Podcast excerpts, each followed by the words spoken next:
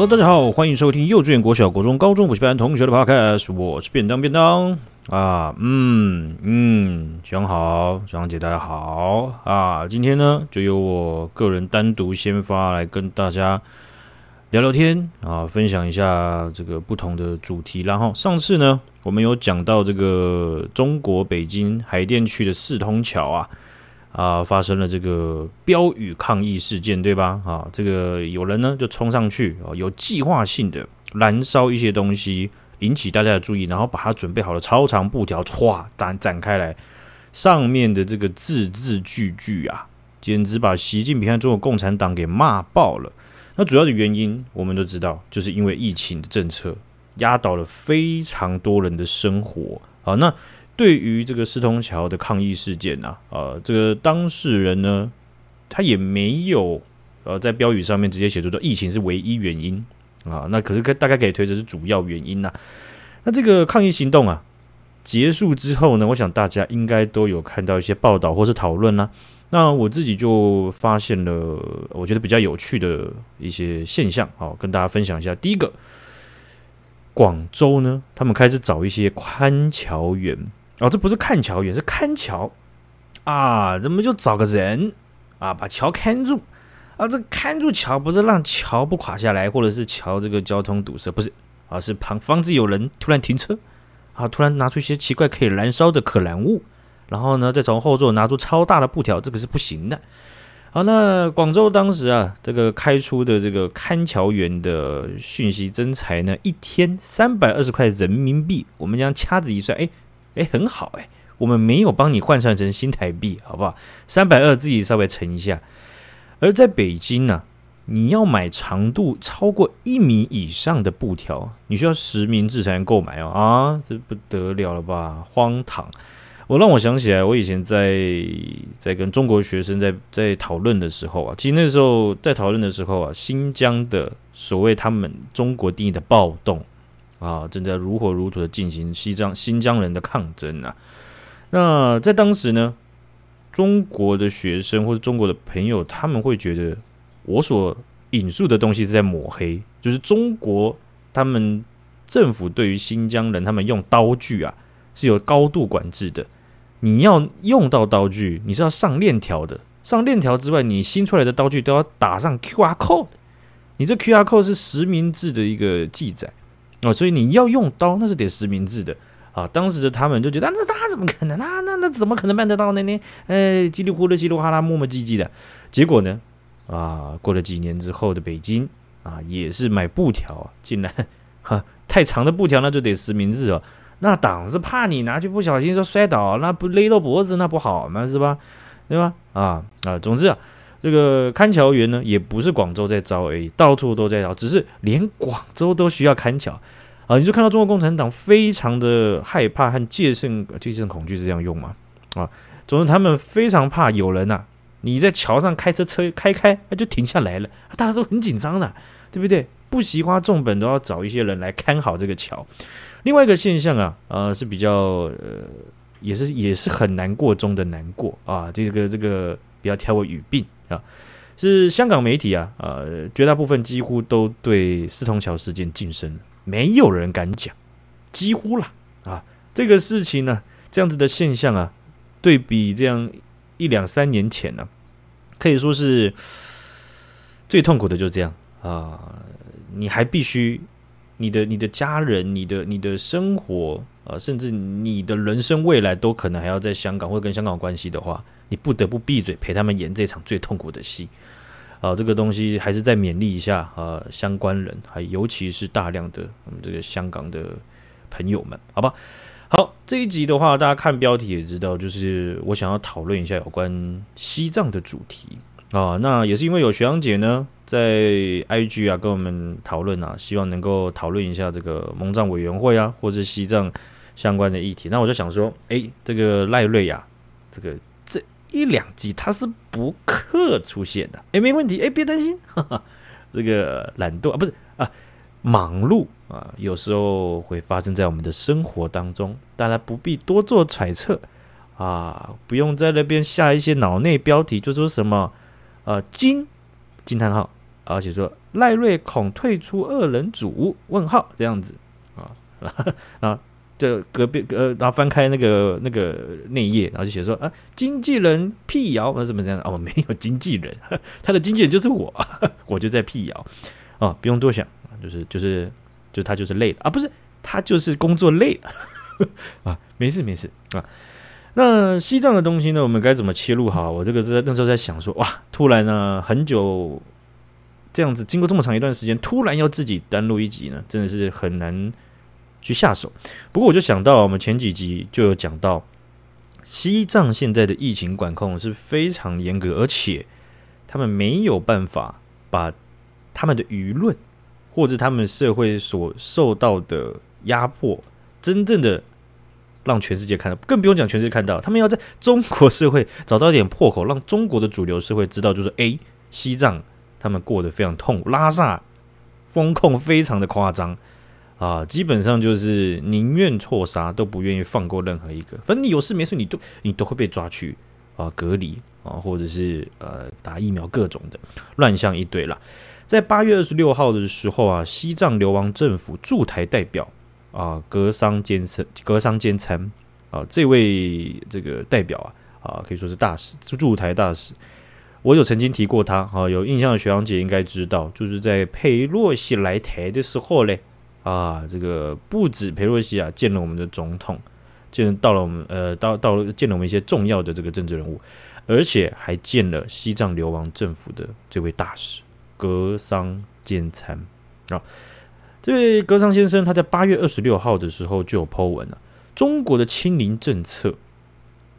这么长时间的清零政策，高强度的，从上海，从从其他地方都好，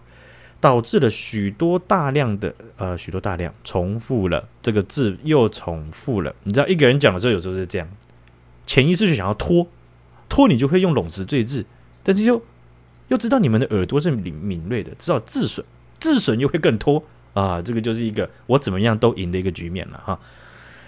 中国的清零政策啊，导致了大量的汉人涌入西藏各地，所以等于是说啊，相对在呃比较人烟稀少的地方啊，还有或者是在疫情比较不严重的这这样子去西藏或者拉萨这样的地方，导致很多的这个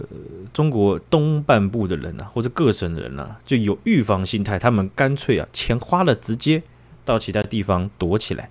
啊，反正就当做旅游还是怎么样，结果啊，就造成就是这些疫情的破口啊，啊，是是有点像是代偿作用。你的清零政策把一些省份、把一些行政区搞得非常的紧绷的情况下，全部都被挤到了这个西西藏拉萨，就是其中一个啊，非常的痛苦。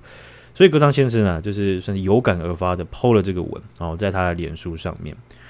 而同一时间呢，在呃，这几天呢，啊，应该不是同一时间，在这几天呢，有六名的西藏作家，或是他们有社会运动呃人士的这个身份啊，被中国的政府以国家安全罪名啊判刑了。那除了国家安全罪名呢，还包含了煽动分裂啊、危害国家安全等等的罪名。这些罪名呢，我们听过很多次了哈，就是呃，很多情况都是欲加之罪，何患无辞啊，好像对你有一点批评的，都可以去罗上这种罪名到你的身上啊。那这六名西藏作家，他们被判刑的这个程度不一啊，都是介于在四年到十四年的有期徒刑哦，这些都是非常重的。他们其实，在一两年前，主主要的几个人就已经被逮捕了。他们逮被逮捕后啊，西藏政府把他们个别单独监禁一到两年。在今年九月的时候，在四川的甘孜藏族自治州啊，啊，他们被判刑了。啊，那呃，他对于这六个人啊，其实在境内或者是境外的流亡社群啊，呃，讨论度是有的啊，但是。呃，在西藏人社群之外的呃，大家能够接触到这样的讯息是是是算困难的哈。西藏境内现在对于这六个人的严格资讯限制是非常高程度的啊，嗯，很几乎了，连他们自己西藏人的社群也都很难了解到他们的这个六个人的健康状况或者他们被关押的地点，只知道他们被判刑了啊。所以里面的这个这六个人啊，有的是之前是当老师的。有的是他们这个这个藏人作家，有的是政治运动者，啊，总之他们被判六年啊、七年啊、十四年的都有。这个事件呢，就凸显了中国共产党他继续努力的在摧毁那些对政府任何有任何不满的人。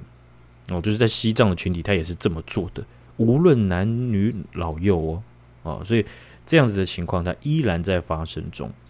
好，所以在西藏的这个近期的情况啊，哦，我就跟大家分享了一下啊。那有关台湾啊，好比说像是这个我们这个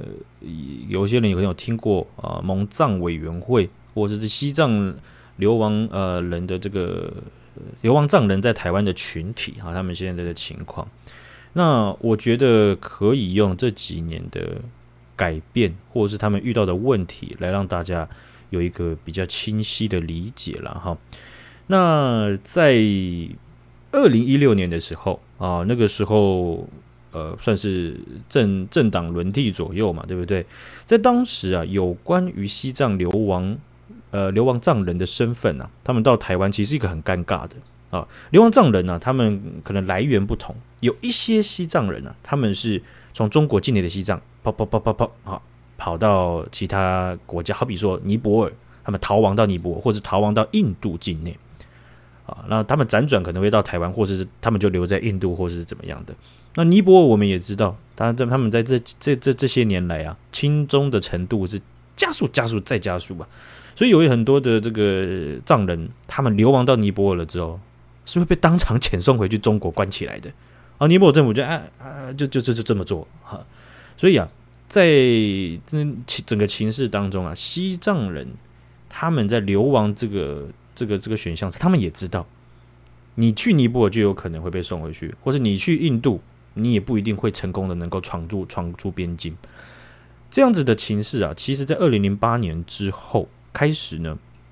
中国在边境管控，尤其对西藏人的管控是非常非常严格的，而他们的力度越来越加大。而当时以台湾现行的这个呃法条规定啊，你如果是在二零零八年年底哦，就是二零零八年最后一天之前，进到台湾的话，你入境到台湾的话。啊，然后你又是那个在在印度或尼泊尔地区，你是无国籍的人民，就是其实你是在印度或尼泊尔的难民呢。啊，你看到这个身份的划界，其实就是其实就在针对这些流亡藏人。哦，你要在二零零八年的年底以前进来台湾，你才能在台湾居留哦。哦，所以两千年再再往前推一点，两千年之后啊，其实当时就有开始有一些流亡藏人来到台湾了啊，所以台湾政府当时就是透过这个移民法第十六条的修法。短暂的想要解决，就说，哎，那这些两千年之后流亡，两千年左右流亡来台湾的藏人，那他身份他没有身份呢、啊，他怎么居留呢？他怎么在台湾生活？他他需要有个避风港嘛，啊，他需要能够能够呃，在好比说，即便我们讲在这个中华民国的体制底下，哎。他应该也要有被处理身份，而不是他就是一个流亡难民，然后来到台湾的这个尴尬处境嘛。啊，那这样他可能会没办法工作，他没办法工作，他没办法去呃租房子啊，或者是没办法有正常的生活，没办法正常的生活，那他就会过得很可怜，对不对？还有各种的这个惨况这样子，所以这种尴尬的处境呢，啊，就是我刚刚讲到的啊，要条文的，呃，用这个移民法的第十六条的修法。来让二零零八年底以前的流亡藏人能够获得一些这个身份的认定。那这个身份认定呢、其实就是要透过蒙藏委员会，他们自己要开会，好，然后确认啊这个每一个个案的身份认定好，没问题之后呢，才会让这个移民署或相关单位啊，哈，去申请让他申请合法居留。所以蒙藏委员会啊，在这其中啊是扮演了这个一个算是蛮关键的角色哦，就是。呃，他们认不认定是一个关键，因为他们不认定后面的主管机关，他们要做什么事情，他们都没办法，啊，对不对？好，所以这个条款呢，有个问题，你看我刚刚讲了两三遍，二零零八年底以前录，那请问二零零八年底以后的这个呃这个无国籍人民呢？啊，印度和尼泊尔这些流亡藏人呢？那那就又尴尬一次了。所以啊，第十六条的移民法第十六条的修法，其实有点像是。治标不治本哦，就是他有当时这个政治的难处，或者是社会大众对于这个东西理解到一个只有到一一定的程度，并没有到很足够。所以呃，可能要治根这件事情就比较难一点。好，种种的因素啊，只能说哎，那个稍微稍微呃，让二零零八年以前的赶快先获得这个身份了。好，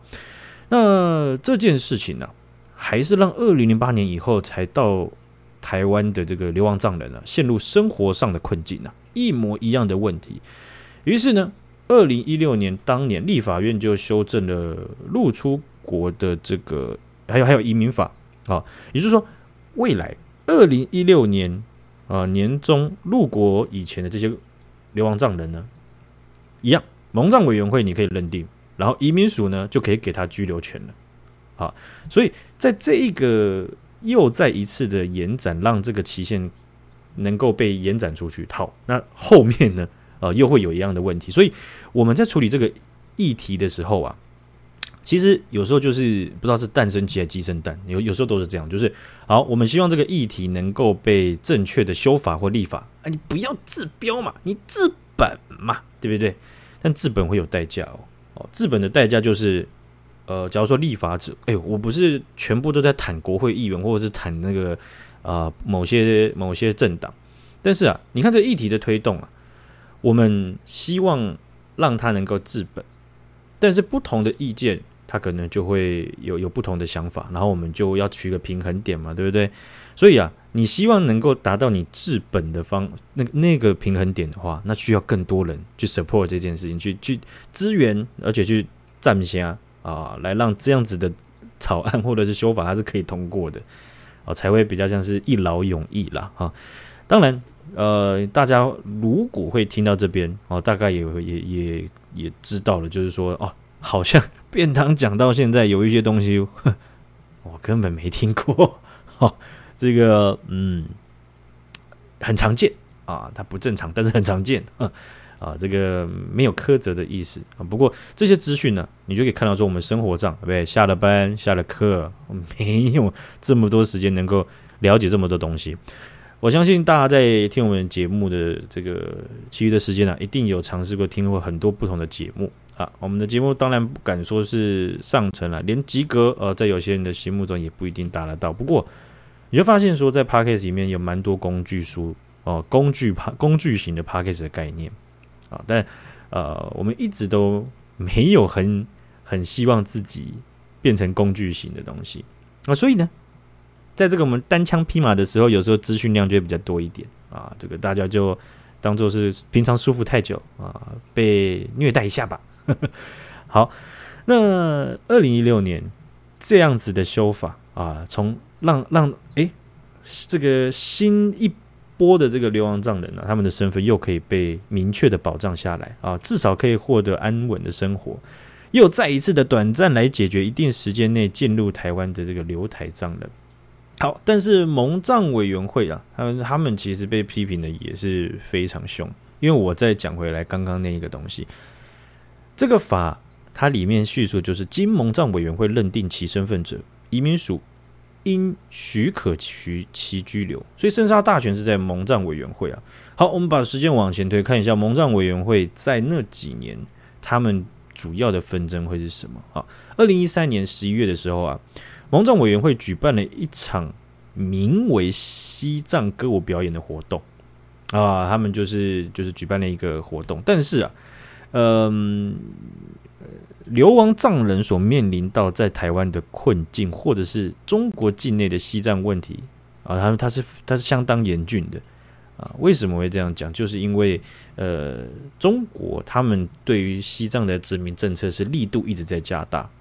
啊，各种方面。所以在当年这一个西藏歌舞表演活动被蒙藏委员举办的时候，他是有一百二十二名藏人已经自焚身亡了。他们选择用生命去抗议中国共产党这个暴政啊。然后，但是蒙藏委员会基本上在过往，他们并不会去对这一些所谓的呃，好像会刺激中国共产党的这一些议题啊去做表态。或者去站在人权的角度上，真的去声援，呃呃，这些选择用自己生命来燃烧抗议，希望能够换得大家关注的这样子的一个行为啊，所以他们举办这样子的歌舞表演活动啊，他们邀请来自中国甘肃省的表演团。这个表演团的组成是由汉人啊、藏人等等的舞者等等表演者了哈，那就形成了一个，有些人会认为就是很就像像极那种歌舞升平的讽刺场面呐。啊，啊，我大中华民国啊，连外蒙古都是啊我们的疆域啊，然后西藏什么的，这是我们固有领土的感觉哈，就是好像是呃活在了一个呃好像是是独裁政权的一个年代了哈，所以蒙藏委员当时哦被批评。的声音还蛮不少的，而在那个活动的现场，来了三位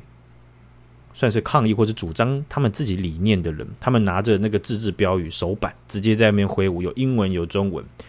他们分别是国际特色组织台湾分会的理事，还有在台西藏人福利协会的会长，还有藏青会的台湾分会主席，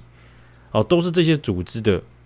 首要人物。他们带着自制标语，就直接到现场举着。其中一个就写的，在欣赏在欣赏西藏歌舞的同时，请关注一百二十二名藏人为维护西藏文化而自焚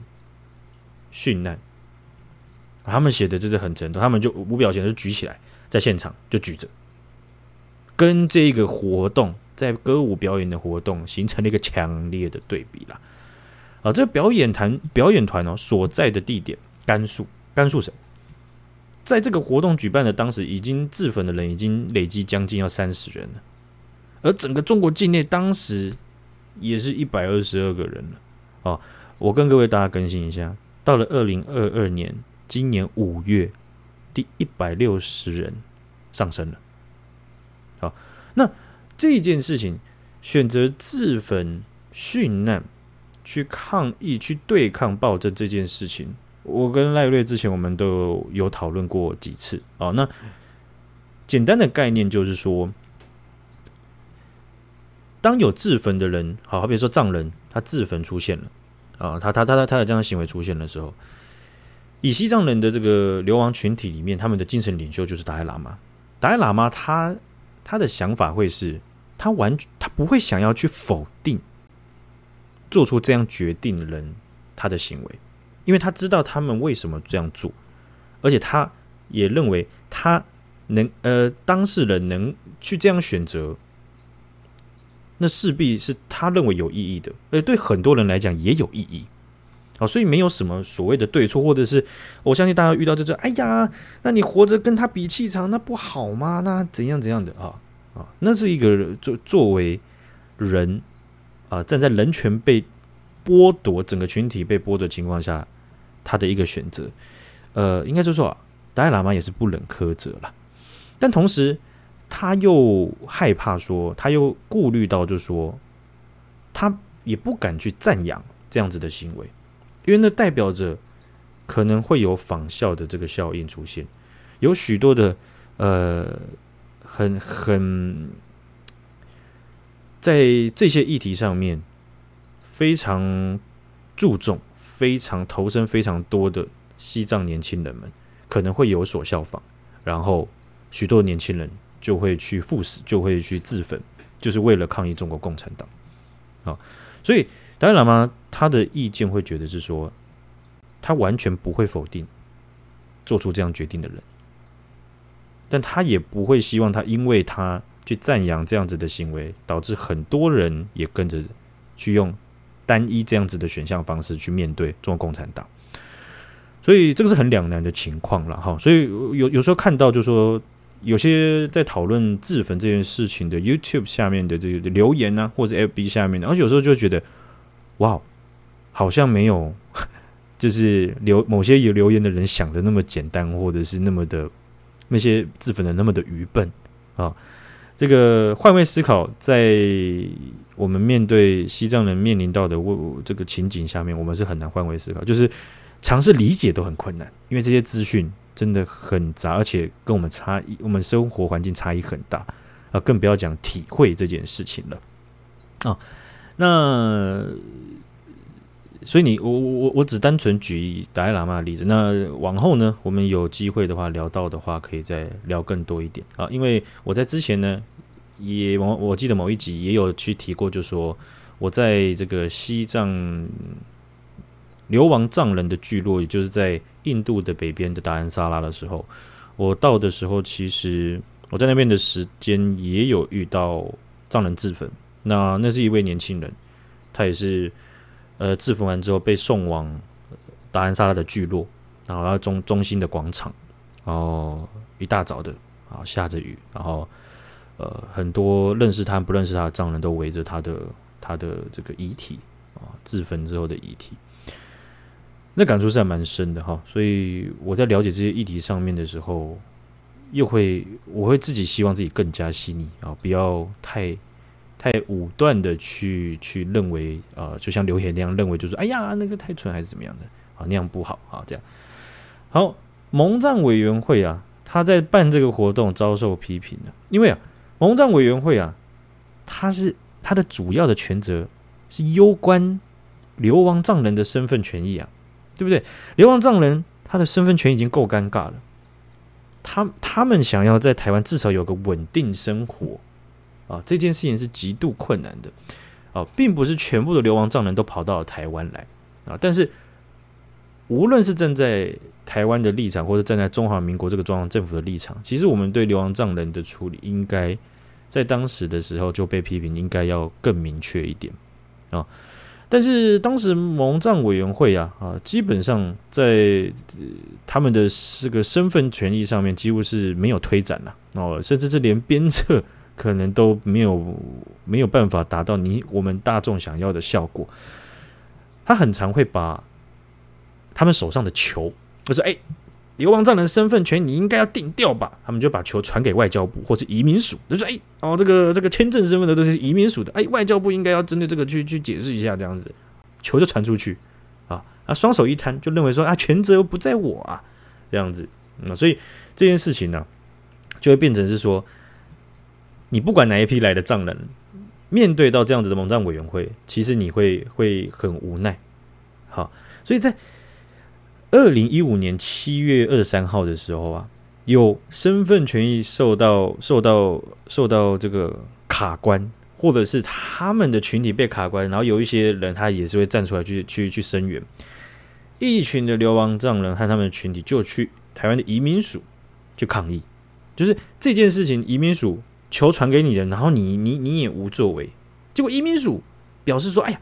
这件事情的权责单位在蒙藏委员会，哇来高了，这厉害了。我们这个是在打篮球，然后在打阵型吗？不传来传去的，不把我们这个流亡藏人 直接当对手这样晃点，哦，巧妙的把球又传回了给蒙藏委员会。哇，这这一下是高了呀啊！那根据我又查了一下，就根据台湾人权促进会啊，他们就叙述就说。这群流亡藏人，他们其实早就已经去过蒙藏委员会去请求协助了，他们也去移民署抗议了。这个球这样传来传去，就是没有人要去做一个决定。蒙藏委员会更是离谱啊！他蒙藏委员会坚持这一群人他们不是藏人，就是这些处理的干不是藏人。但是有一个很吊诡的情况就是啊，蒙藏委员会的官员在跟这群流亡藏人在沟通的时候，哎，又用藏语跟他们在沟通，哎。好，那蒙藏委员他会觉得是说，这些人他们是尼泊尔人或是印度人，而不是可以被处理、可以被诠释、全全解释的流亡藏人。哦，什么意思？那其实对这个这个流亡藏人来讲也是这样子。啊，那你现在什么意思？因为对流亡藏人来讲，就是我在印度或尼泊尔，我就是难民。换而言之，哎，我们是没有办法拿到尼泊尔护照跟印度护照的。A.K.A. 难民的书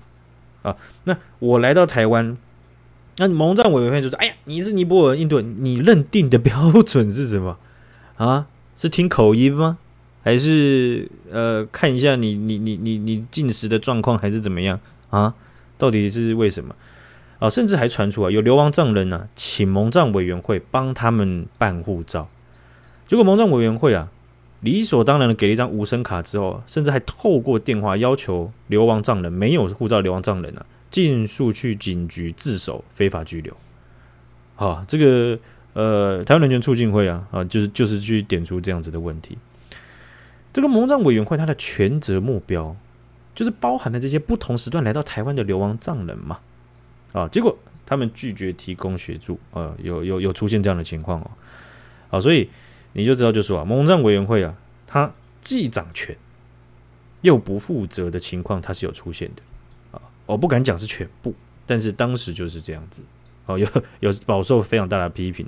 好，甚至在冻结预算上面啊，都有人喊出来。好，那蒙藏委员会啊，这个有有相关了解的学长姐呢，一定也知道。他已经裁撤掉了，已经消失在中华民国的这个体制当中了啊！我我我我觉得是这样，蒙藏委员会啊，它的这个背景脉络啊，跟我现刚刚在讨论的这一段啊，所谓近代针对流亡藏人、中国集权统治下，呃，生活面临到非常大挑战的这些流亡藏人啊，要有部分的就来到台湾。这样情景的蒙藏委员会跟过往中华民国，甚至在中华民国来，呃，这个这个国民政府、中国国民党来到台湾之前的蒙藏委员会是其实有落差的，哦，其实他们的定位、属性、组成、目标、文化全部都不一样，但是在部分的制度或文化的传承上面，你还是可以看到十足的影子。好，我们就下一集继续讲一下蒙藏委员会，好不好？那今天就分享到这边，谢谢徐阳姐，谢谢徐阳，拜拜。